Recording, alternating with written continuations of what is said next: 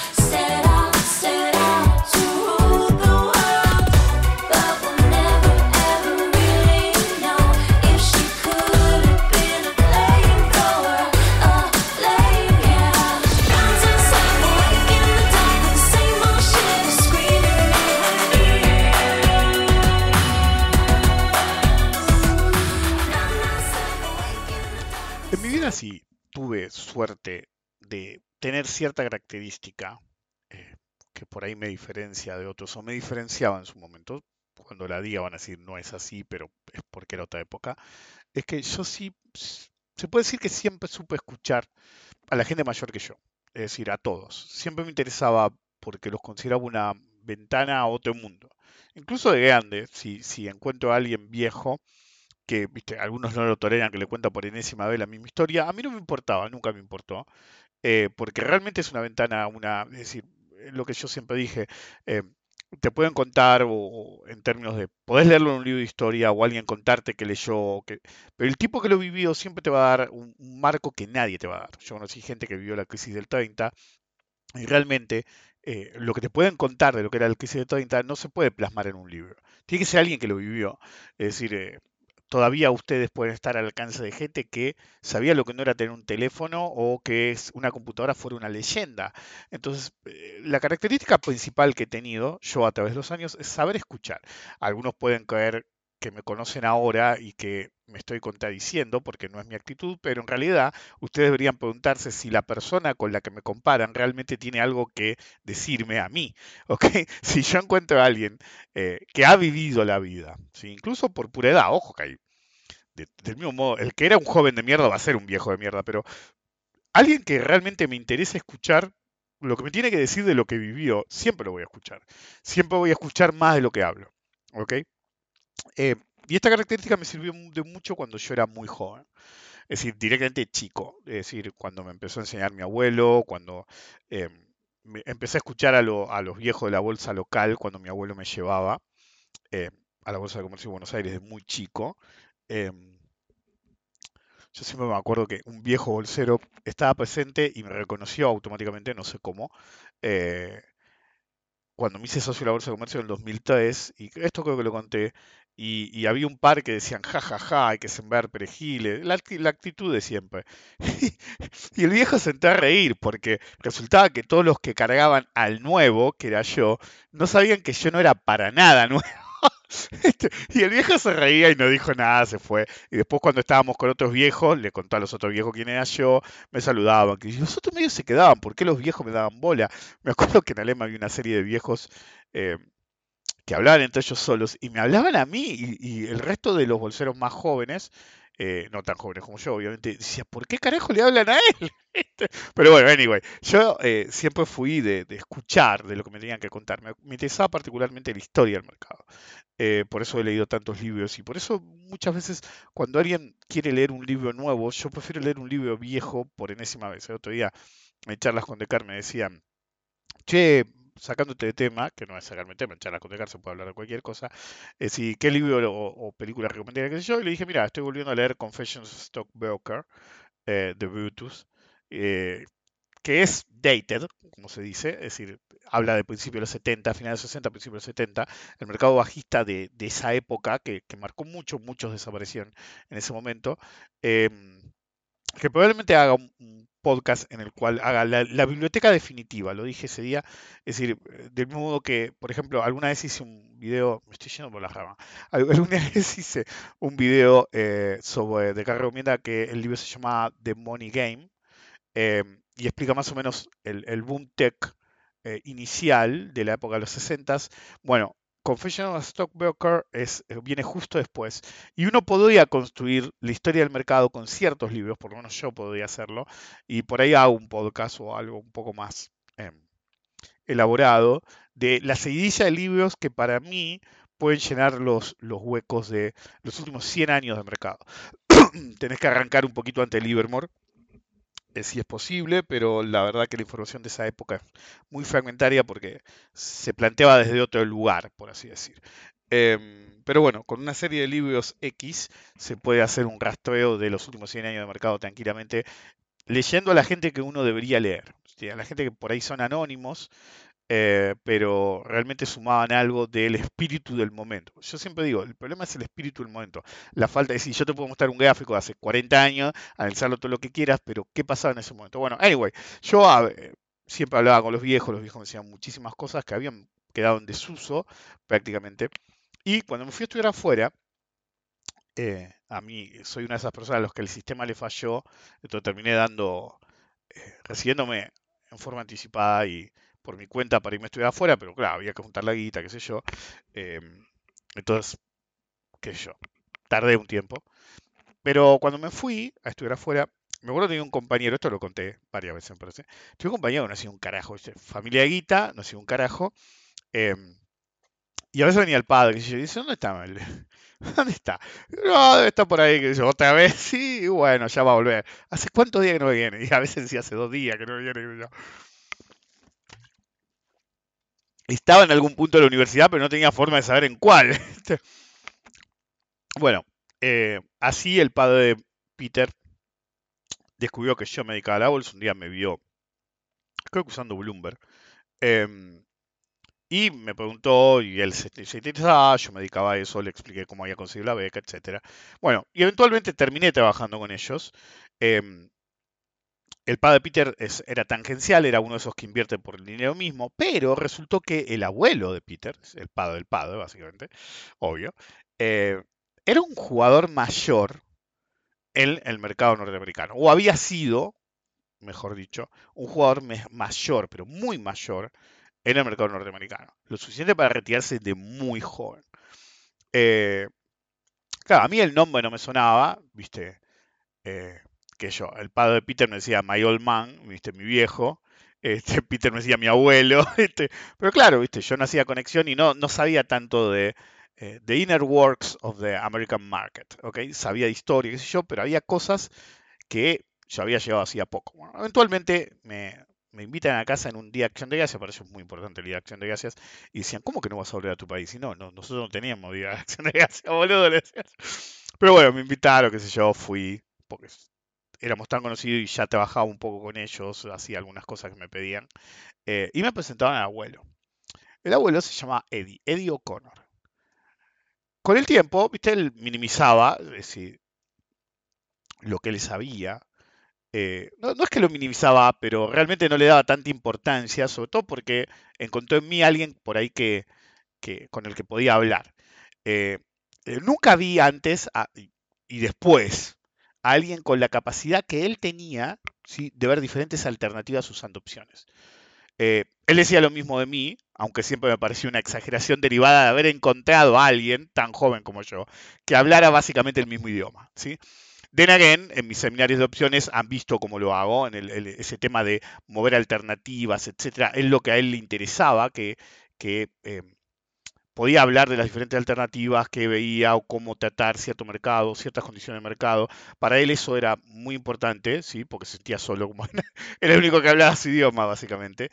Y, y, era realmente brillante, pocas veces vi algo así, no, no puedo eh, explicarlo de otra forma. Realmente el, nivel que, que él tenía estaba francamente en otro nivel, en otro nivel que nunca había visto. Y, el tipo había luchado contra el mercado porque las opciones habían quedado muy en desuso en su momento, pero muy en desuso en su momento.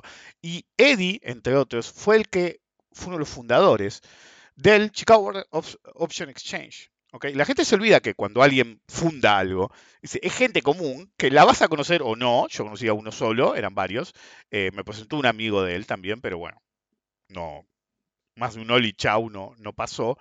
Em, y, me acuerdo patente que, él me contaba cómo arrancó y por qué lo arrancaron. ¿sí? Alguna vez he mencionado, hace poco lo mencioné, eh, que a raíz de la Primera Guerra Mundial las opciones habían quedado prácticamente en desuso porque básicamente había muerto prácticamente toda la gente que sabía de opciones en Europa. Entonces hubo como un gap en el que las opciones prácticamente no tuvieron uso, tenían un poco de uso, pero casi nada eh, en el mundo en general. Y había un grupo de interesados que operaban opciones. Eh, de la misma modo que se operaba eh, a principios del siglo XX.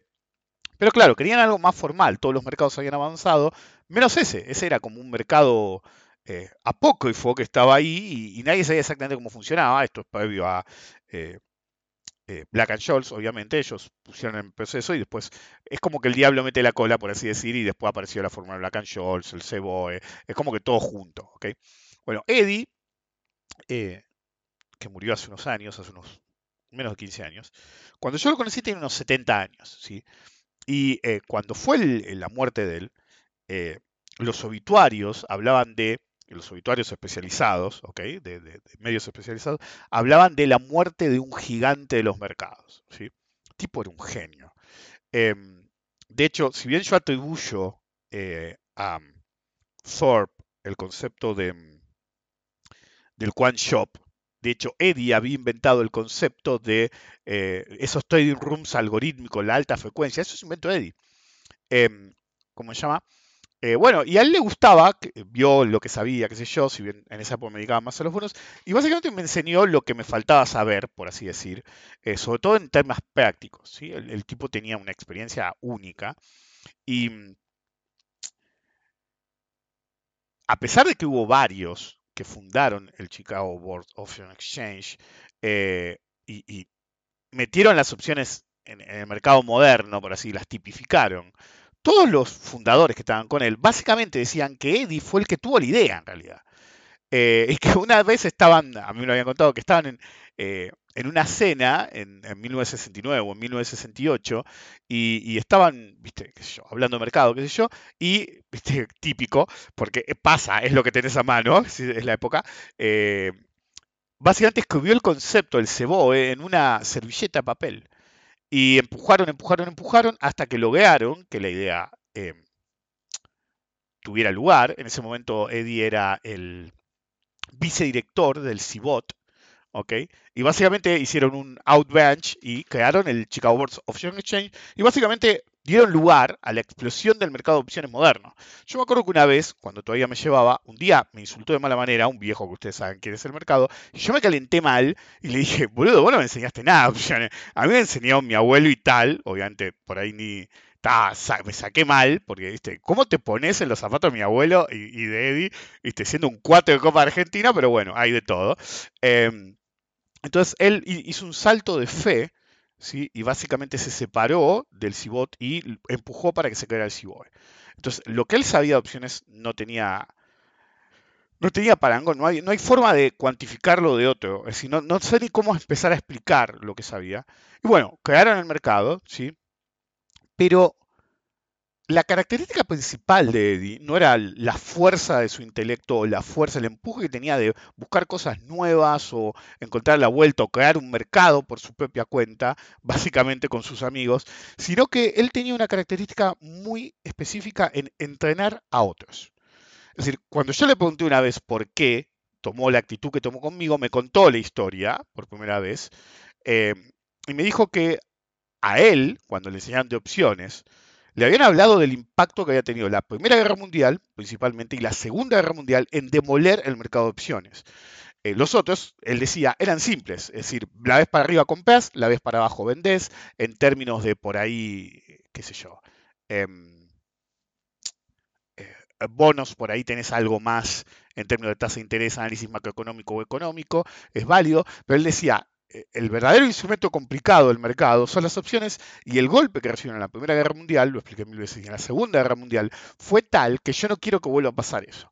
Entonces, él tenía algo de que si encontraba a alguien que tenía una noción, ¿sí? en mi caso fue similar, a pesar de que él ya estaba retirado hacía años, eh, es como que el chabón, viste, te, ponía, como se dice, bajo su ala y te trataba de transmitir todo lo que él sabía, te, te mandaba sus contactos, te presentaba con sus amigos.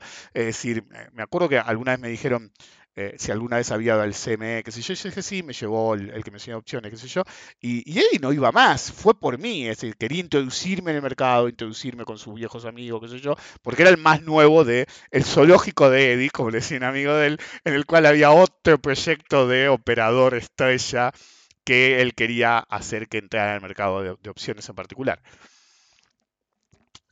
Básicamente, él... Em, vivió lo suficiente para ver cómo no solamente el Ciboe crecía de una manera astronómica, sino que en determinado momento se volvía, las opciones se volvían algo crítico, algo que pasó un poco en los últimos años. Eh, hasta diría que cuando Eddie muere más o menos en el 11, o en el, 11 creo que murió, es como que hay un declive en el mercado de opciones, como si uno de los, de los drivers fundamentales implícitos en el mercado de opciones fuera él, hubiera sido él, y en el momento que él murió, es como que el mercado de opciones empezó a perder un poco de fuerza, como si hubiera sido necesario que él estuviera.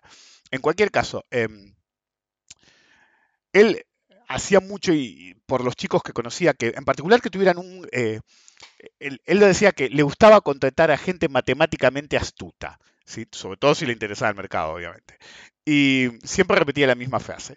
Y de hecho, ustedes viven en el mundo de Eddie. Eh, por ejemplo, él eh, había creado, ¿sí? después que se va el Ceboe, creó una compañía ¿sí? que abiertamente hacía, eh, fue el primer quant shop, ¿sí? sacando del Thorpe, el primer quant shop algorítmico de alta frecuencia. Básicamente todos los algoritmos ¿sí? que, ustedes ven de, evaluación de opciones, todo lo que ustedes vean por ese lado, tuvo algo que ver con Eddie o con alguien que fue entrenado por Eddie. Em, él contrataba a la gente más brillante que encontrara eh, y la mayor parte de las eh, firmas de trading algorítmico actuales grandes tienen más de una persona que fue entrenada directa o indirectamente por él. Sobre todo lo que es la alta frecuencia. Él le interesaba mucho la alta frecuencia porque decía que a medida que las computadoras se, se, volvieran más populares iba a haber más espacio para mucha competencia de algoritmos y tiene la misma idea que en realidad él me la dijo antes de que la desarrollara yo, de que de mismo modo que hay gente idiota y gente inteligente, hay algoritmos idiotas y algoritmos inteligentes.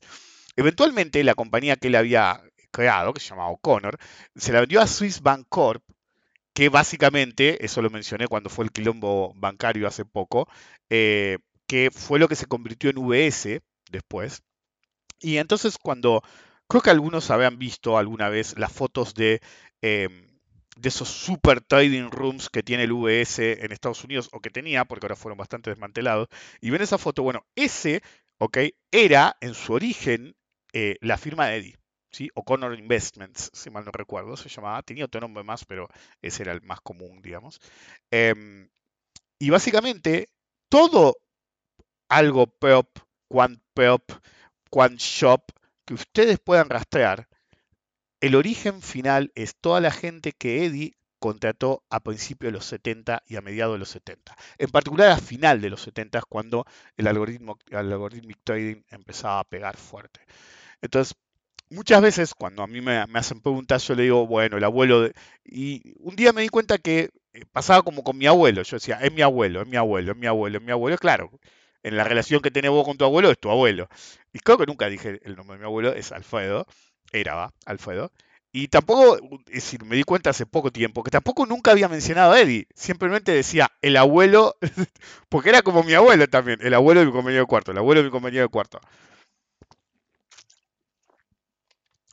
No es alguien que, si no estás muy en el ambiente, hayas eh, oído mencionar. Lo pueden buscar en internet y no van a encontrar mucha información de él porque es una persona muy privada, pero al mismo tiempo, si realmente estás en esto, sabes quién era Eddie, si vivís en Estados Unidos o viviste en Estados Unidos. Entonces, a veces cuando me preguntan cómo aprendí, qué sé yo, básicamente yo tuve buenos mentores, muy buenos mentores que no fueron egoístas, pero particularmente se encontraron con un pibe que cerraba el culo y escuchaba. ¿ok? Y esa es la parte que falta. Pues yo puedo tomar, salvando las distancias, obviamente, el lugar de Eddie y de las personas que me enseñaron a mí para enseñarle a los demás. Pero cuando yo trato de enseñar, ¿sí? y en una lo hacía abiertamente, gratuitamente y públicamente, eh, a mis costos inclusive, pero me iban tan al choque todos esos iluminados de cafetín eh, que me hicieron retroceder cada vez más hasta que tengo el comportamiento actual de me tenés que contratar. Y a pesar de eso, a veces va muy al choque. Hace poco que me pasó que uno me quiso sobear, porque se ve que es un fanático religioso, y en un video de Instagram dije algo sobre la Biblia, qué sé yo, y el chabón me saltó con los tapones de punta mal, siendo que el, eh, tipo había, yo había tomado la deferencia de analizar los bonos paraguayos que a él le interesaban y le interesaban a dos solos, a él en particular. Y a pesar de eso, por una cuestión religiosa, me vino a, con los tapones de, de, de, de y lo terminé bloqueando. Entonces, me encuentro mucho con eso. Es decir, no es difícil, porque no es que soy el único, no es difícil encontrar a alguien que te quiera enseñar y que sepa de qué habla. ¿sí? Obviamente es mucho más difícil que encontrar uno que sepa de qué habla que uno que es un lado, ¿no? Pero bueno, no es que yo soy el único. El problema es del otro lado. La gente en realidad no quiere aprender. Yo pertenezco, y en particular yo me caracterizaba por ser, de una generación, y yo en particular tener esa visión de querer escuchar al que me tenía algo para enseñar. Y como yo quería eso, quería realmente ser una persona que tuviera em, la capacidad de aprender de esa gente que realmente está en otro nivel, te muestra que está en otro nivel y vos decís, uy, boludo, qué bueno poder aprender de este tipo. Entonces tenés que cerrar el culo y escucharlos, porque si lo único que tenés para agregar es todo el tiempo, todo el tiempo, todo el tiempo, quilombo, realmente no vas a sumar absolutamente nada para vos mismo. Y ese es un problema mayor que la gente normalmente no, no logra comprender. Es decir, se dice que cuando, ¿ok? Cuando el alumno está preparado, el maestro aparece. El problema es si el alumno nunca está preparado porque es como la vieja leyenda de la copa llena, entonces vos les querés empezar a enseñar y siempre tienen algo que decirte, siempre tienen algo que interrumpirte, o, vos les haces una pregunta y te contesta nota, y siempre es como que quieren destacar. Yo me caractericé siempre para entender que uno puede querer destacar, sí, eso es claro. Pero hay un momento que te tenés que callar y escuchar al que sabe, o si no, nunca vas a avanzar, nunca vas a aprender y nunca vas a alcanzar ese momento en el que no solamente puedas interpretar eh, lo que la persona te enseñó, sino que puedas interrumpirlo y agregar algo en sí. Si no llega ese momento, no es que no llega porque tu maestro fue bueno o malo, sino porque vos no le diste espacio de enseñarte realmente lo que necesitabas aprender. Pero bueno, esas son cosas que pasan. Bienvenidos al episodio número 369 eh, de Rompiendo la Banca. Iba a cortar la racha de hacer siempre, ¿cómo se llama? Eh, en los 69. Fue de casualidad, creo que lo dije la otra vez, el primer eh, podcast mayor de opciones fue el número 69 y después dio la casualidad que el 169 también lo fue. Y veo que fue casualidad, ¿ok? Y mm, después cuando me di cuenta del Patreon, el 269 lo hice a propósito y eventualmente, obviamente, em, alguien me dijo también, y lo había visto, qué sé yo, y, lo iba a cortar, pero vieron cómo es que la fortuna favorece a la mente preparada, y a medida que se acercaba el episodio 369, eh, que iba a ser teóricamente ese ciclo que es cada 100 episodios, eh, no lo iba a hacer, y de golpe empezaron a aparecer los boluditos de las opciones. Entonces estaba, es decir, primero apareció el de Markowitz, que no era opciones obviamente, y después el de opciones y qué sé yo, y era como una, ¿cómo se llama? Como una constante eh, sobre, qué sé yo, lo mucho que saben de opciones. Eso, eso les va a pasar siempre. Es decir, las opciones son algo complejo, ¿sí? Y muy simple. Son muy simples y muy complejos, valga la redundancia. Entonces, cuando alguien se quiere hacer ver, te salta con algo de opciones porque la complica un poco y dice, uy, mira lo que sabe este pibe. Claro, te cruzas con alguien como yo y dices, boludo, este tipo no sabe un carajo. Pero bueno, es lo que hay. Recuerden colaborar con la difusión del podcast, eh, poniendo un buen comentario en Spotify o en iTunes, una buena reseña, recomendando en la carnicería, en el barrio, a la gente el podcast. Lo dije hoy en un video que subí hace un rato, y sábado de la noche, va, domingo de la madrugada. Em, eh, hay preguntas que no voy a habilitar, pues las tengo que habilitar yo en Spotify porque quedan como colgadas. Si fue una pregunta o un comentario que requeriría que yo le contestara, yo no tengo la capacidad de contestar, entonces por ahí no las muestro, pero sí hago un video o referencia en Twitter al respecto. Para que no quede colgado, como hice hoy con un video que puse en Instagram, Em, que me puede ir por las ramas o no, pero voy a atender el tema. De todos modos, siempre recuerden que colaborar con la difusión es importante porque normalmente hacen más ruido y son más compartidos los que te dicen mentiras de lo bien que sos, lo vivo que sos, lo hermoso que sos y lo bien que te va a ir. Y cuando alguien como yo dice, flaco, esto es dedicación, a la gente no le gusta. Anyway, hace muchos años, eh, a un amigo mío le gustaba decir, eh, y literal lo voy. En opciones, lo único que necesitas saber es el libro de Hull. ¿sí? Creo que alguna vez hablé del libro de Hull sobre la evaluación de opciones, que básicamente tiene todos los modelos de evaluación habido y por haber.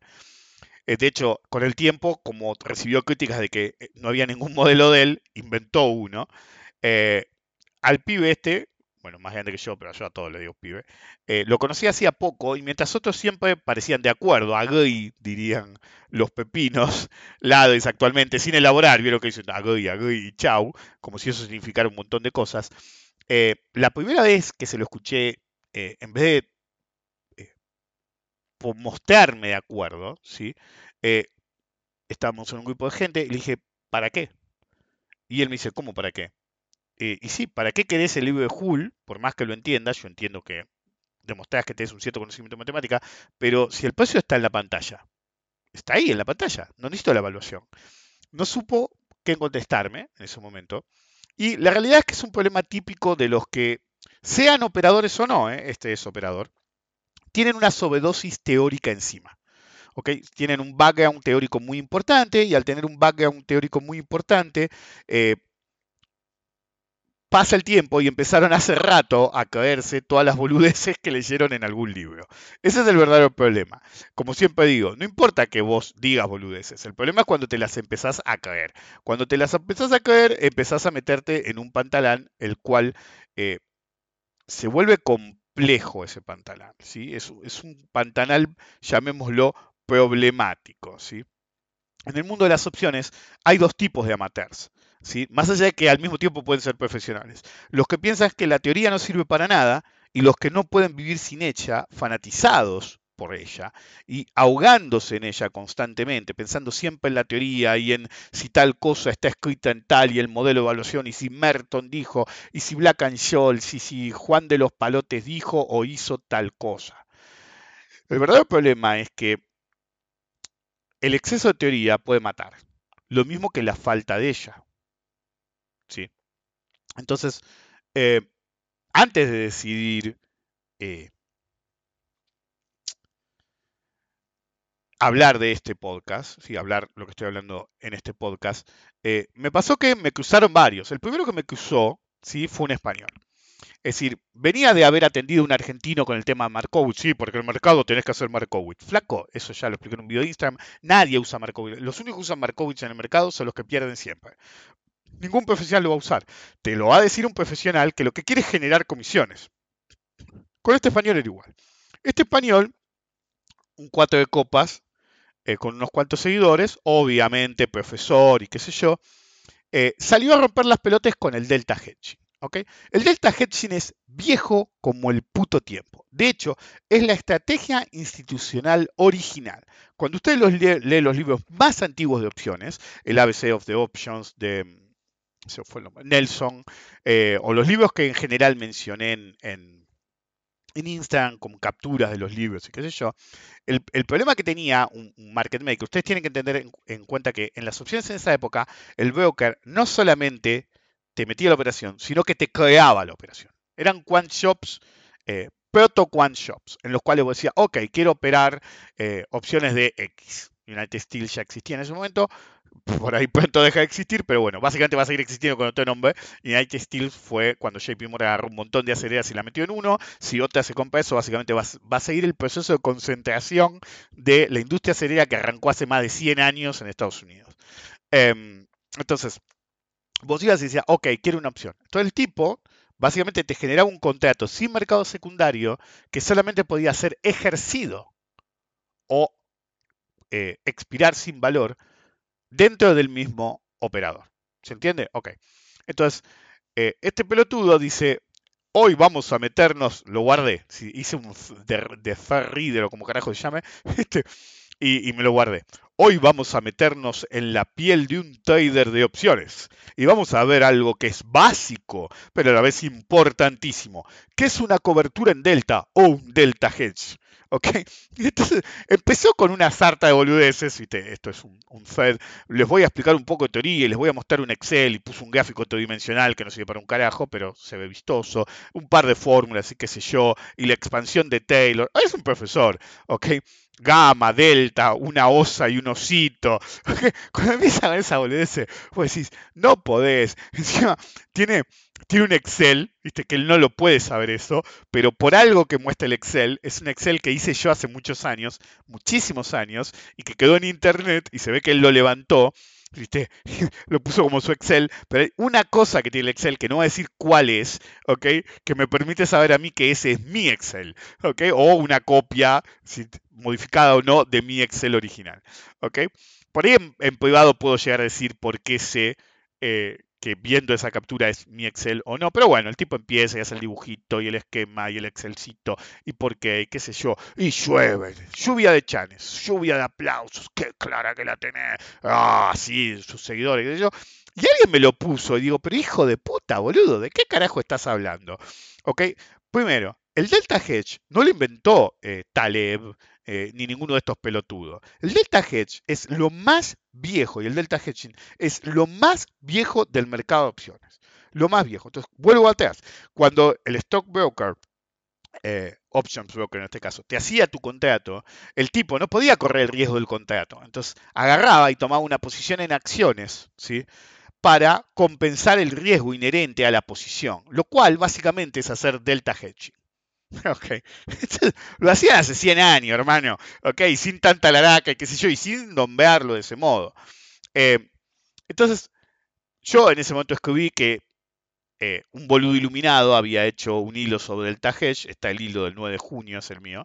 Eh, y lo que más me molestaba, que decía, me pongo en la piel de un operador de opciones, lo cual demostraba que él sabía y ponía en evidencia que él no era un operador de opciones. Entonces, ¿cómo te podés poner en la piel de un operador de opciones si no sabes lo que es ser un operador de opciones? Otro nabo que leyó Taleb y estaba, para hablar como hablan ellos, succionándole la polla una y otra vez. Taleb, como dije en su momento, es a las opciones lo que Trump a la literatura clásica y a los negocios éticos. Eh, el sueño húmedo de los académicos de mercado es explayarse sin fin sobre las grandes teorías del mercado, en particular de opciones, porque básicamente buscan primero una cuestión de estatus y después siempre poner la palestra la necesidad de operar mucho. El delta hedging lo que quiere que hagas es que operes todo el tiempo, todo el tiempo, todo el tiempo, incluso más que Markowitz, ¿ok? Entonces, como dije, el otro día había puesto textos de The Theory of Option de 1877 y el ABC of Option, ABC en realidad, of Option Strategy de 1902. ¿ok? Y uno lee esos libros y hay un detalle paso por paso de cómo hacer una estrategia delta hedge con acciones. ¿sí? En una época que era viable y necesario porque no había mercado secundario. Pero ahora no. ¿sí?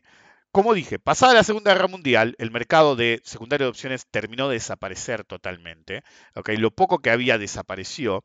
No había, no había en general, pero para la Primera Guerra Mundial, antes de que empezaran a morir todos, había un mercado de compensación muy, muy anticuado, en el cual básicamente eh, compensabas con tu propia gente. Entonces ibas y eh, podías compensarle la posición al tipo que te había hecho el contrato en sí.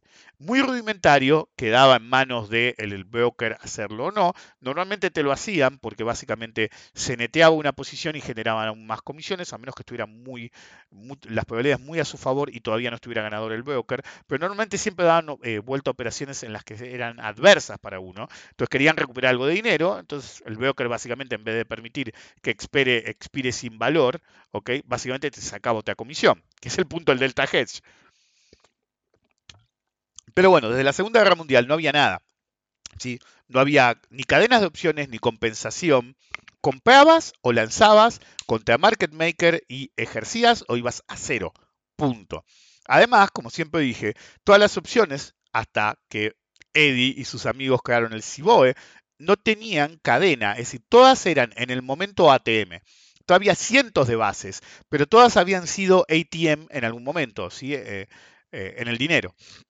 Entonces, el mercado más grande de opciones era de tipo europeo. Tenías el problema que podías estar ganador sin poder hacer nada hasta el momento en que podías ejercer en sí, lo cual generaba más problemas y básicamente apuntaba a que el stockbroker, eh, que, eh, que tenía posición de opciones, normalmente eran quant shops, incluso hasta los finales de los 60, quant shops muy especializados que tenían toda la eh, concentración del mundo entonces había tres o cuatro, media docena máximo, no eran tantos como antes de la Primera Guerra Mundial. Entonces los tipos tenían un incentivo para ir en contra de los operadores de opciones.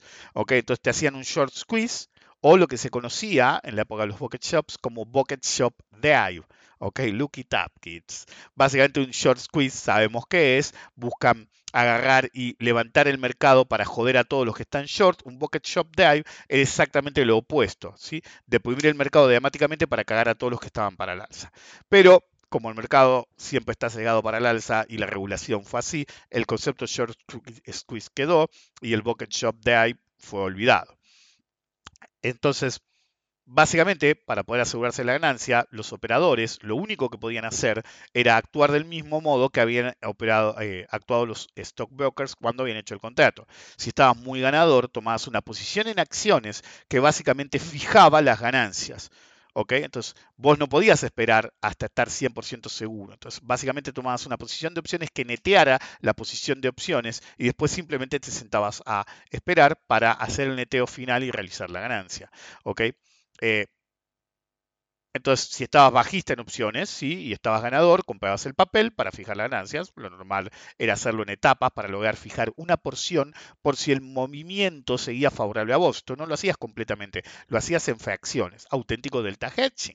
Si se estaba vendido en 10.000 papeles, podías comprar 2.500 por step o 3.300 por step eh, o de a 1.000 según te, eh, te conviniera a vos. Opuestamente, si un operador estaba comprado en opciones, simplemente ante un movimiento favorable, iba vendiendo papeles que él iba a poder ejercer después, entonces realmente realizaba la ganancia en forma anticipada.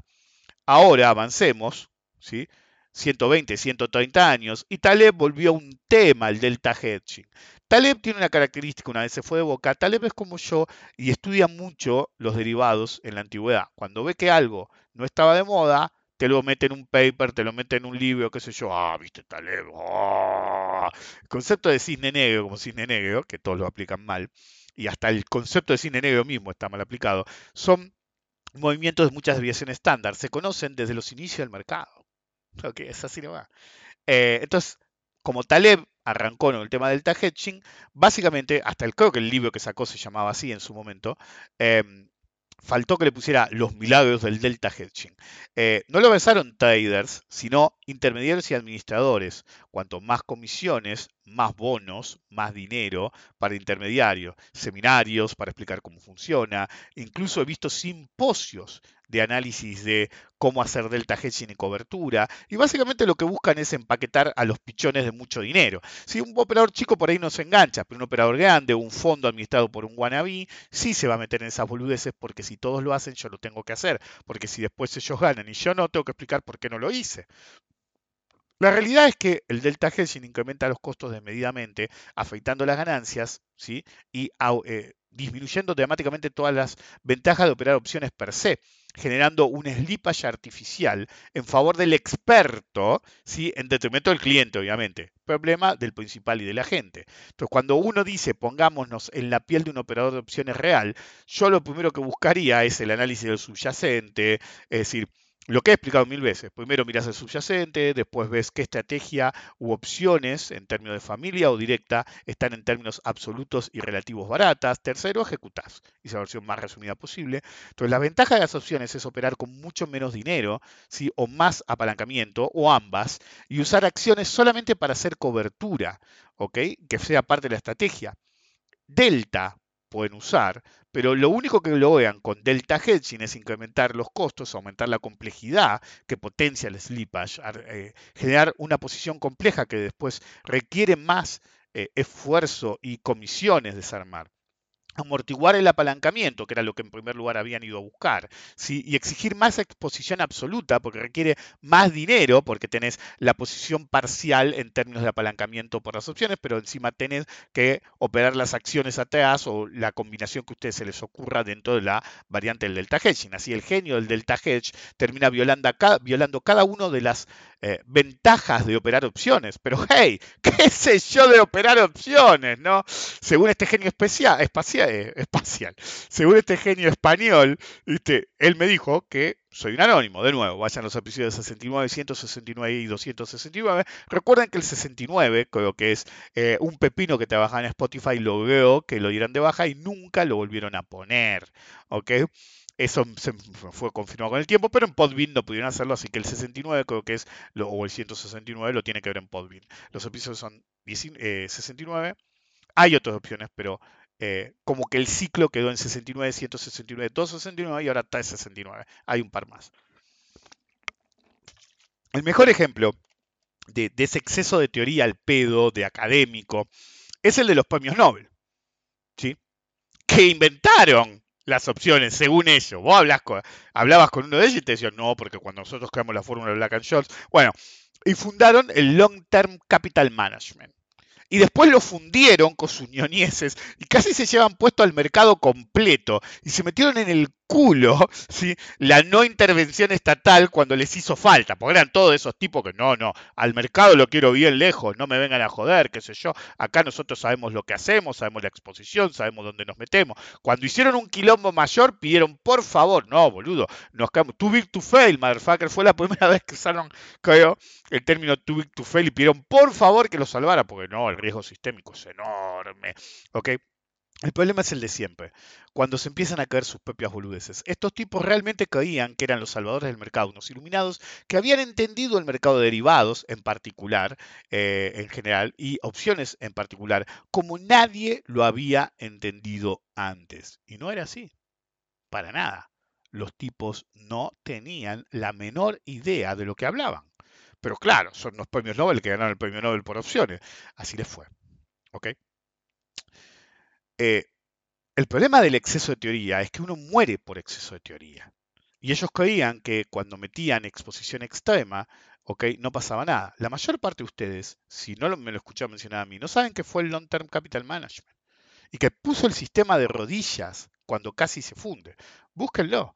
Es en ese momento ¿Se acuerdan cuando hace un año más o menos rompía las bolas con Evergrande? No, porque Evergrande se va a fundir y qué sé yo, y va a arrastrar a todo el mercado. Bueno, era lo mismo con Long Term Capital Management, pero en ese momento fue una realidad, porque al mismo modo que el momento Lehman fue el pre-momento Lehman.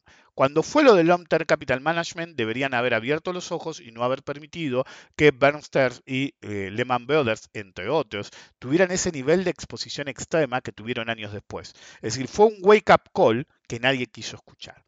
Entonces, el verdadero problema es que muchos creen que saben más de lo que saben y no saben tanto como creen que saben.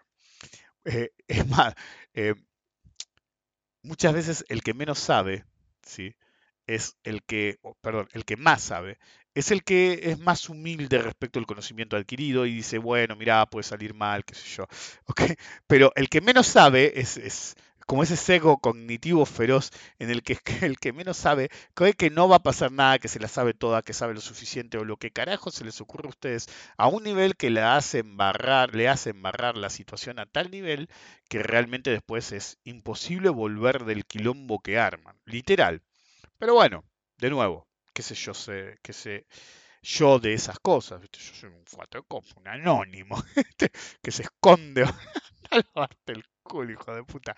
Pero bueno, em, voy a copiar algo. Así que abierto, porque si no te voy a andar buscando y después dudo lo que digo porque estoy mirando de encontrar, porque lo que tiene el Twitter los guardados es que es como que se te mueven. Ok, verán. Eh, lo mencioné en un video de Instagram. el verdadero problema del exceso de teoría es que hay dos, como del mismo modo que les dije, hay dos tipos de amateur en opciones, el que tiene exceso de teoría y el que cree que la teoría no sirve para un carajo. Bueno, a los viejos que insisten con que la teoría no sirve para un carajo, los he atendido en el pasado. Hoy concentrémonos en los que creen que la teoría es todo. Bueno, a su vez se subdividen en dos. El tipo que realmente domina toda la teoría y el guanabí pedorro que cree que domina la teoría y no sabe un puto carajo o directamente no la entendió. ¿ok? En la peor versión, creen encima que la domina más que nadie. Ok. Verán, alguno puede creer, o más bien querer creer, que vender un straddle no es vender volatilidad, o que comprar un straddle no es comprar volatilidad. Y eso incluye la familia de straddle completa. Pero es exactamente eso.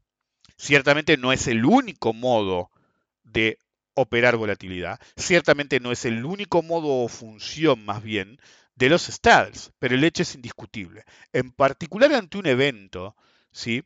la volatilidad, un evento eh, crítico, padecible, em, la volatilidad se va a expandir. Puede ser algo macroeconómico, como un anuncio, puede ser algo político, como una elección, puede ser algo corporativo, como la presentación de resultados o información relevante.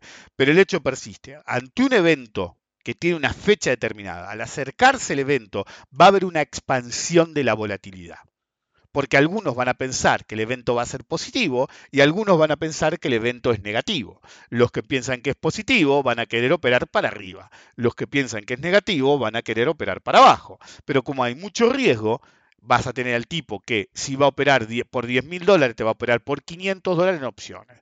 Y va a tener el tipo que si quería eh, operar 10 mil dólares, te va a poner 10 mil dólares en opciones para potenciar porque está convencido. Pero el hecho persiste. Por cada tipo que piensen que es para arriba, va a haber un tipo que piense que es para abajo. Puede haber un radio en el que dos piensen para abajo y uno para arriba, etcétera. Pero bueno, no importa. El hecho persiste que a medida que se acerca la fecha, va a haber un montón, ¿sí? de expansión de volatilidad entre los que quieren especular y los que se quieren cubrir del evento. Entonces, por ejemplo, si estás comprado, lo que vas, a buscar es comprar un put, pero si lo haces muy cerca del evento, vas a pagar el put de más, porque encima están especulando con puts algunos, ¿ok? También puedes decidir vender el subyacente y comprar un call, y de última, si se hace mierda, dejaste el capital protegido y solamente arriesgaste el dinero del call, sobre todo, sobre todo si usaste sentido común y, y cantidad equivalente. Entonces, para proteger una posición hay una forma perfecta y otra imperfecta. ¿ok? Es discutible cuál es la perfecta y cuál la imperfecta, no quiero meterme en eso hoy, pero básicamente yo puedo vender la posición subyacente y comprar call para no quedarme afuera si sigue, o si la tenía la posición, o agarrar y quedarme la posición y eh, comprar puts. La ventaja de vender la posición y comprar calls es que básicamente libero capital. La ventaja de em, comprar puts es que básicamente dejo la posición armada sobre todo si se dispara, pero requiere que yo ponga más dinero, Desventajas hay muchas en todos los casos, pero bueno, el hecho persiste. La volatilidad se va a expandir sí o sí ante un evento, a veces más, a veces menos. En una época no se expandía tanto porque la gente no estaba tan alerta sobre el mercado de opciones. ¿eh? Al principio, eh, a mediados de la década del 80 y a mediados de la década del 90, porque fueron, esas épocas, no se operaban tanto opciones. Entonces, como no se operaban tantos, vos podías especular con el straddle. El straddle es no la veo ni para arriba ni para abajo, entonces me compro el straddle, si históricamente está suficientemente barato, para comprar volatilidad. Pero cuando la volatilidad se expande, como pasa usualmente, siempre hay que hacer, yo no lo recomiendo porque es descubierto, pero es descubierto los dos lados, en teoría es es eh, poco riesgoso, eh, pero bueno, descubierto es siempre riesgoso. Pero bueno, un stall se supone que eh, tiene un riesgo acotado porque estás para los dos lados al mismo tiempo y básicamente vendes volatilidad, por más que no les guste pensar así. Ante un evento la volatilidad se va a expandir, poco, mucho, pero se va a expandir. Y uno puede aprovechar ese fenómeno de incremento de volatilidad para la toma de riesgo bidireccional. ¿Qué significa eso? Si yo la veo para arriba, voy a querer especular con calls, voy a hacer subir la volatilidad implícita de los calls. Si yo la veo para abajo, voy a tratar de operar puts, lo cual va a hacer que yo incremente la volatilidad como un todo, todos los operadores del mercado, la volatilidad implícita de los puts. Pero también puedo decir, ok, no sé qué va a pasar, entonces quiero tomar riesgo bidireccional, operar calls y operar puts en una estrategia que se conoce como straddle. ¿ok? Como mencioné la otra vez, el straddle es la posición que tiene nombre más antigua de todas. ¿sí? Le llamaban put y call, pero también se llamaba straddle ya a finales del siglo XIX. Fue la primera estrategia en tener nombre Y por eso es una estrategia tan rígida y tienen que entender algo. Alguien, después del evento, nos dijo, quiero agradecer públicamente a alguien, yo era uno, el otro no lo va a admitir nunca, pero aprendió conmigo, no todo lo que debería, pero bueno, aprendió conmigo, que fueron, claro, el otro aprendió conmigo, habíamos sugerido, que era verdad, sugerimos, sutilmente, como dijo Martín, armar un straddle vendido. Hay que hacer una aclaración, ¿ok? Lo que hizo Martín no fue un straddle. Straddle hay una sola forma de hacerlo. El straddle es una posición at the money, lo cual requiere que veas a qué precio está el subyacente y operes a esa base porque es la estrategia más antigua y en esa época todas las bases eran at the money. Yo creé algo en su momento, porque bajo la teoría eso es un stall, ¿ok? Strips y straps todos operan the money. En su momento, no soy el único que lo he hecho, pero yo acuñé el término, hace muchos años, de straddle bidireccional. Entonces lo hacía de dos formas. Una era eh, la más simple, digamos. Yo puedo decir, ok, hoy el papel cualquiera sale 1000. Si quiero hacer un straddle hoy, tengo que comprar call y put. Si quiero comprar, base 1000. Si quiero vender volatilidad, tengo que vender call y put base 1000. ¿Ok? ¿Se entiende? Tiene que ser la misma base.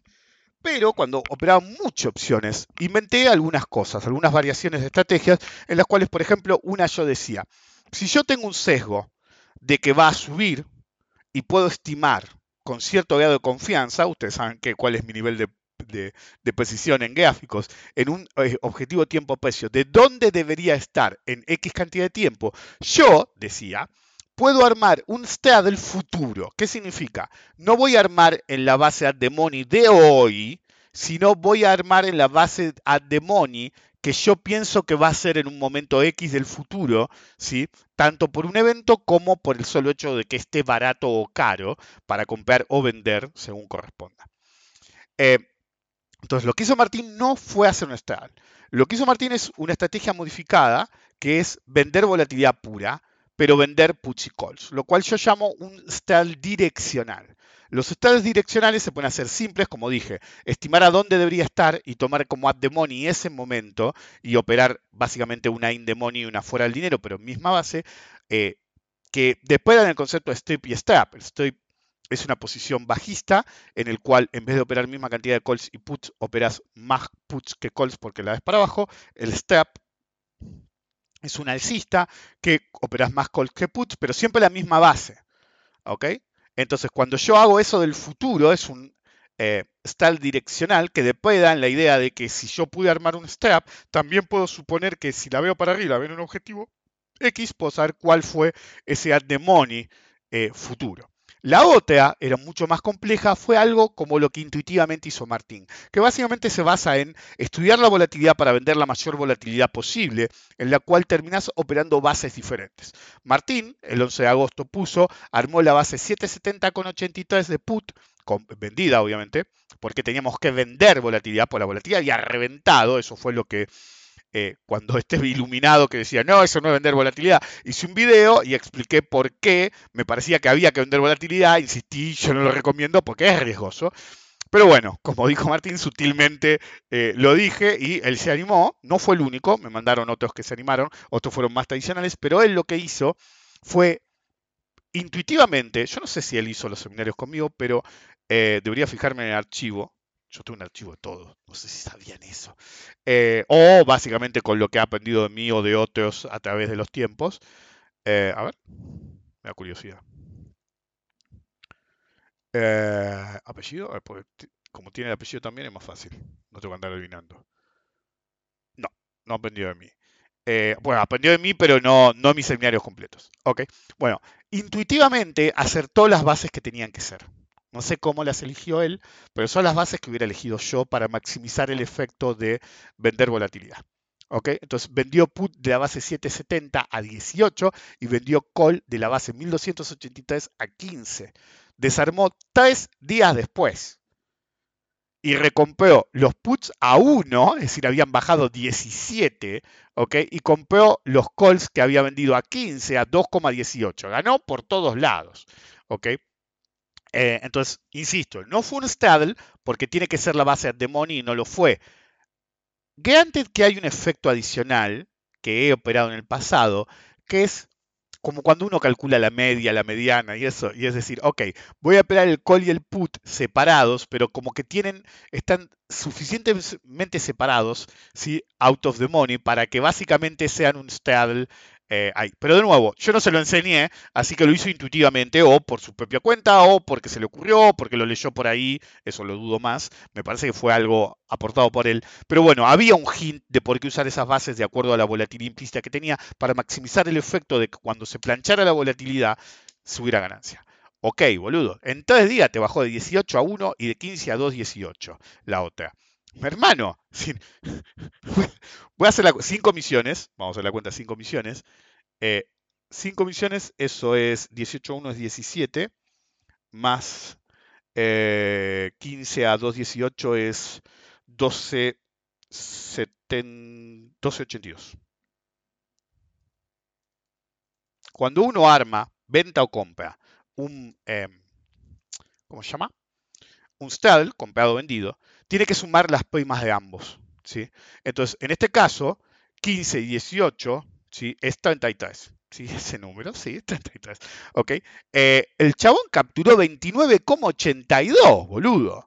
Entonces, cuando alguien viene y te dice, no, ¿qué eso no es vender volatilidad. No, lo que sugerí yo, y me parecía lo obvio en el video de Instagram, eh, de hecho, le pedí los datos porque dije, por ahí hago un video de Instagram o un follow-up. Al final terminó siendo acá porque sabía que se venía el, de opciones. Eh, dejate de joder. El tipo hizo exactamente eso. Vendió volatilidad. Porque es lo que se hace, hermano.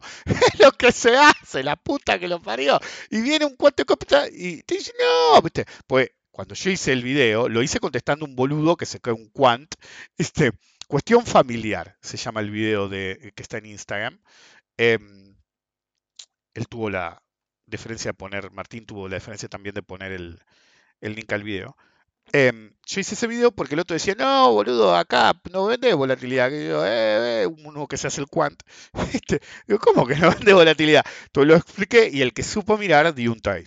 era obvio, pero tampoco quise ser muy abierto porque a mí siempre me preocupa que en estrategias complejas de este tipo se dé que alguien que realmente no tiene el entrenamiento necesario para esto se meta y si no sale del todo bien, cuando sale claro, claro, claro, no hay problema. Pero si sale a media, o no sabe cuándo desarmar.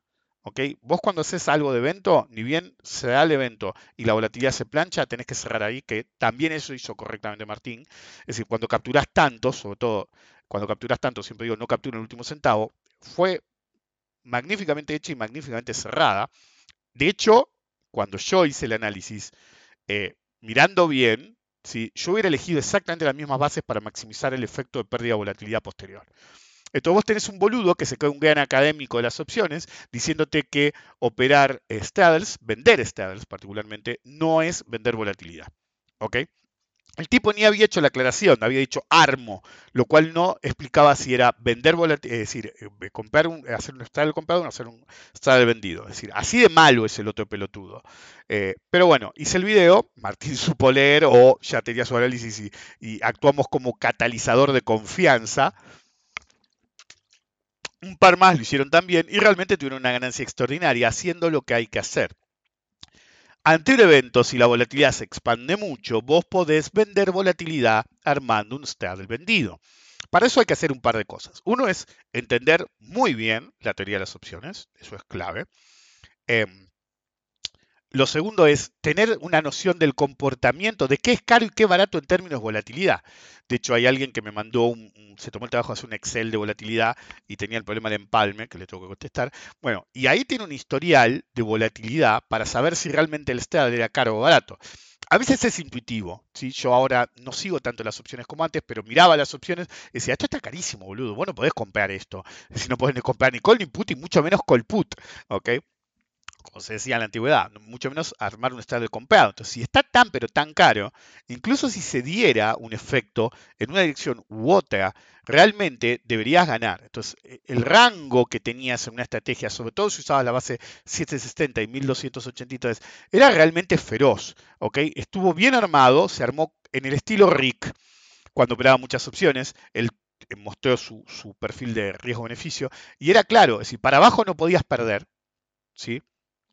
Y para arriba, es decir, por eso no era exactamente un straddle, em, era más bien un strangle, eh, pero el hecho persiste, él vendió volatilidad y la levantó en pala, punto. Es decir, no, hay mucho más que ver, eh, por, por, así decir. Entonces, uno tiene que ser vivo ante todo, vivo. ¿ok? Entonces, para operar opciones necesitas tener un mínimo de conocimiento de las opciones. Cuanto más complejo sea lo que quieras hacer, más avanzado debería ser tu nivel de conocimiento de opciones. Tenés que tener una noción de qué es caro y barato, sí o sí. Si no tienes una noción de caro o barato, te van a coger. Entonces, lo importante es, no hay que creer que la teoría no sirve para nada. Todos los que piensan que la teoría no sirve para nada normalmente se los cogen. Después te pueden contar la épica que quieran, ¿eh? pero cada, cada boludo que dice que la teoría no sabe para nada, yo sé que se lo cogieron, ¿eh? y bien cogido. Pero bueno, él te va a decir que no y qué sé yo. Keep. ¿Ok? Pero también tenés del otro lado al que vive de exceso de eh, teoría. El que vive de exceso de teoría va a creer que porque leyó un paper o algo, cree que sabe más que el que opera opciones. Pero hay algo peor. Hay una cosa que mata más a los que tienen exceso de teoría que ninguna otra cosa más. Cuando creen que entendieron y en el fondo no entendieron nada. Operar opciones es un blend, una, mezcla de tener un buen nivel teórico, tener un buen nivel de experiencia que te diga qué necesitas ver para elaborar o pensar si una estrategia es buena o no. Los huevos, si quieren llamarlo así, para operar. ¿Ok?